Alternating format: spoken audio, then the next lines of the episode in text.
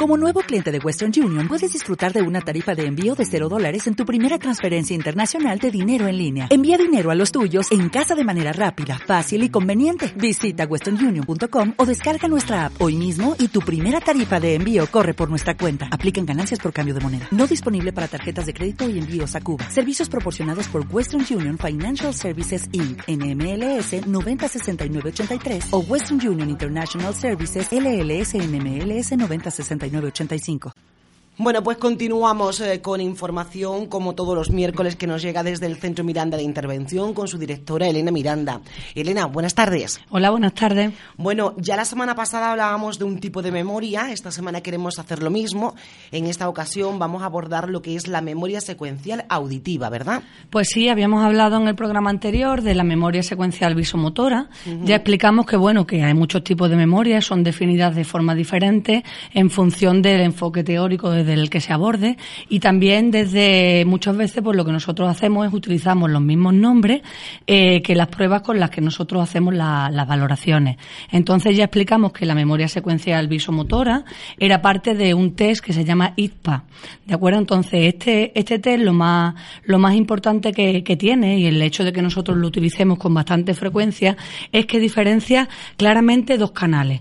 Por una parte diferencia lo que es el canal auditivo verbal, es decir, hay una serie de pruebas pruebas que lo que hacen es eh, valorar a través del canal auditivo verbal. Y hay otras que evalúan a través de otro canal completamente diferente. Es decir, el supuesto teórico de partida es que estos dos canales están perfectamente diferenciados y en función de dónde tenga la dificultad o la habilidad, luego me va a permitir, lógicamente, no solo programar, sino también eh, determinar qué tipo de diagnóstico puede tener chaval que, eh, que estamos evaluando en ese caso. ¿no? Entonces, el otro canal sería el visomotor.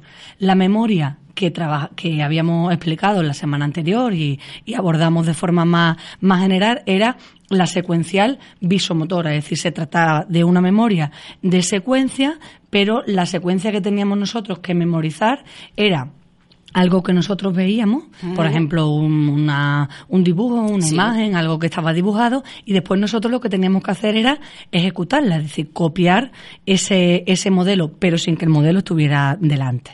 Entonces, memoria era que yo tenía que retener, secuencial, que yo tenía que recordar esa secuencia en la que se presentaba, y visomotora, porque yo la veía y luego tenía que, que copiarla. En este caso, y, y en comparación al anterior que habíamos explicado, hablamos de memoria secuencial auditiva. Eso es. Entonces, cuando hablamos de este tipo de memoria, en relación a esta prueba, nosotros estamos hablando de una información que nos llega por vía auditiva. Es decir, ahora el, el, evaluador, ¿no? El, el adulto lo que hace es decir una serie de números seguidos, ¿no? Entonces, el niño lo que tiene que hacer que sería recordar una secuencia, pero en este caso de, de, algo que no está viendo. Sino, escuchando. Exactamente, que está escuchando. Y lo que estamos pidiendo al, al niño es que nos la repita, pero la forma en la que la repite es verbal. Entonces estamos, como veis, eh, evaluando una tarea que a priori es completamente diferente que la anterior, aunque se llamen de una forma muy parecida, ¿vale? Pero, insisto, es porque en, en la prueba, eh, a través de la que se evalúa, difiere completamente lo que es el canal, mm, el, verbal del canal, lógicamente, del visomotor, ¿vale? Entonces, eh, definiendo un poquito más a fondo la, la memoria, esta memoria, la memoria secuencial auditiva, es, sería el recuerdo inmediato de material no significativo a través de la repetición de series que van desde 2 hasta hasta 8 dígitos, ¿vale? Eso es lo que lo que se hace en la prueba. Entonces, claro, esto es como todo, ¿no? Para que, lógicamente, la, esta prueba de en unos niveles esperables dentro de los rangos de edad que marca, que marca la prueba, no solamente estamos hablando, o sea, no solamente implica la evaluación de la memoria, sino que, lógicamente, es muy difícil separarla de otros procesos. En este caso, es muy importante que haya una buena percepción auditiva y también, pues, eh, en cierto modo, pues, se está valorando la memoria a corto plazo. ¿De acuerdo? Pero sí que es verdad que ya decíamos que dependiendo de qué tipo de memoria esté mejor o esté peor, ¿no? O si las dos están afectadas a la, a la misma vez en cada niño, pues nos permitirá, como decía antes, no solo programar, sino también ver, bueno, qué tipo de, de, mm, de chavales o qué tipo de perfiles podríamos tener.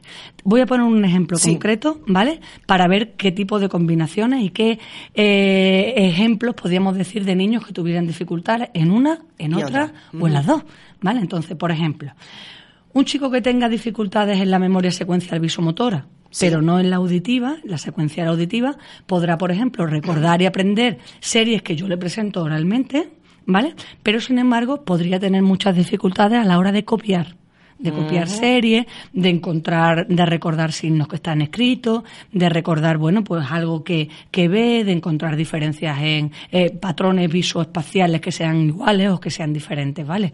A la contra, ¿cuál sería? Pues puede haber perfectamente un niño que tenga dificultades en la memoria secuencial auditiva, pero no en la secuencial visomotora. ¿Qué sería? Pues sería un niño que tendría más dificultad a la hora de recordar series de palabras, que series de cosas que está viendo. Entonces, claro, ¿qué, podréis mm, ir ya un poco eh, deduciendo por vuestros propios medios? Pues que no solamente vamos a ver qué le cuesta, sino también si la otra memoria nos va a servir para qué? Para apoyarnos a la hora de enseñar a estos niños, ¿vale? Entonces, ¿qué niños suelen tener? Esto te a decir, ¿qué patologías suelen desprender, por ejemplo, una carencia o una mala memoria de este tipo? Claro, eso es lo importante. Es decir, ya hemos visto que las dos son parejas, pero que implican canales completamente diferentes, ¿vale? Entonces, habrá niños que tengan más dificultades verbales y tengan esta memoria más afectada que la otra. Entonces, usaremos la otra para apoyar nuestra intervención, nuestro aprendizaje y para intentar que mejoren en esta memoria. Entonces, eh, un un ejemplo muy claro de, de, niños que tienen este tipo de dificultad? Pues, por supuesto, algunos que tengan dificultad auditiva. Es decir, si hay una dificultad auditiva que implica que yo no voy a percibir tan claramente esa secuencia de sonido que se me está presentando. Yo no voy a tener tantos datos como otra persona que tenga estas habilidades. Entonces, la inteligibilidad de las palabras que oye un niño con discapacidad auditiva, pues lógicamente no es tan clara. Recordar palabras en secuencia o recordar incluso sonidos dentro de sílabas o recordar secuencias de sílabas va a ser mucho más difícil para estos niños. Esto es algo lógicamente evidente. También sería difícil para ellos no solamente en palabras, sino en una historia. O sea, yo cuento una historia y al fin y al cabo, ¿qué es? Son datos que yo doy de forma verbal y que tengo que recordar que en un orden, en una secuencia, ¿vale? Entonces, pues también incluso recordar, por ejemplo, secuencias del tipo aprenderse los días de la semana, aprenderse los meses, pues lógicamente les va, les va a costar, les va a costar a, estos niños más. También qué niños, yo creo que lo hemos hablado en alguna ocasión, quizás en consultas con oyentes cuando hemos definido el trastorno fonológico. Decíamos que un trastorno fonológico eran niños que tienen dificultades de pronunciación, pero que son eh, unas dificultades muy concretas, relacionadas con un pobre conocimiento fonológico. Es decir, no tienen muy claro qué sonido va en qué sitio. Si luego los aislamos y los hacemos repetir, ellos pueden, su lengua la pueden poner, la repiten, entonces la repetición mejora mucho. Pero, ¿qué tipo de errores tendrán estos niños? ¿Y por qué la memoria secuencial auditiva se altera? Pues son, por ejemplo, el tipo de palabra murciégalo en vez de murciélago, que es, que es en realidad, son cuatro sílabas en un orden concreto que hay que memorizar y hay que, que, repetir. Entonces, si yo tengo dificultad a la hora de, de este tipo de memoria, ¿qué voy a tener? Pues este tipo de errores van a ser bastante evidentes. Por ejemplo, le repetimos palabras de eh, secuencias de sílabas que no tienen sentido y vemos claramente que, que ellos sí que pronuncian, pero que no la pronuncian en el mismo orden que nosotros le estamos diciendo. Entonces, en el trastorno fonológico también está muy alterada este tipo de memoria. Y por y por relación también en niños con dislexia. ¿De acuerdo? Entonces también es muy común en ellos que se altere y también es muy frecuente que luego eh, veamos cosas escritas de este tipo, errores en el orden, errores de, de, sustitución y bueno, sabemos que la dislexia también tiene un alto, un alto grado de alteración de, a nivel de conciencia fonológica y entonces pues también es común ver que este tipo de memoria está, está alterada. Eh, al final, pues como siempre, nosotros qué hacemos? Evaluar ¿De acuerdo? Entonces cada niño tendría dentro de esta prueba su propio perfil. Pero lo que sí que está claro es que esta memoria había que trabajarla de forma sistemática en estos casos. ¿Cómo lo hacemos en Centro Miranda? Pues, pues como todo lo demás. Es decir, hacemos juegos. Juegos que implica que pues un alto grado de dominio de este tipo de, memoria.